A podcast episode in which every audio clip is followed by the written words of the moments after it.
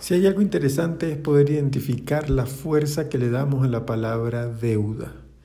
Y cuando hablamos de que yo tengo deudas económicas, tengo muchas deudas que cubrir, en ese momento ya te estás imponiendo un gran sacrificio, un gran compromiso, donde por lo general vas a vivir más por el compromiso que por lo que realmente quieres vivir que ser feliz. Por eso cuando identificamos la deuda, la palabra como tal, ¿cómo no vamos a relacionarnos con lo que realmente si en algo tuviésemos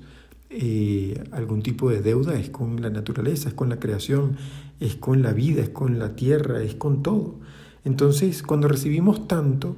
y de la tierra recibimos mucho y del universo recibimos mucho, pues en ese momento sí deberíamos decir, ah, no, es que realmente mi única deuda es con la naturaleza, es con la creación que la palabra no te, no, no te obstaculice el crecer y el absorber lo que es para ti.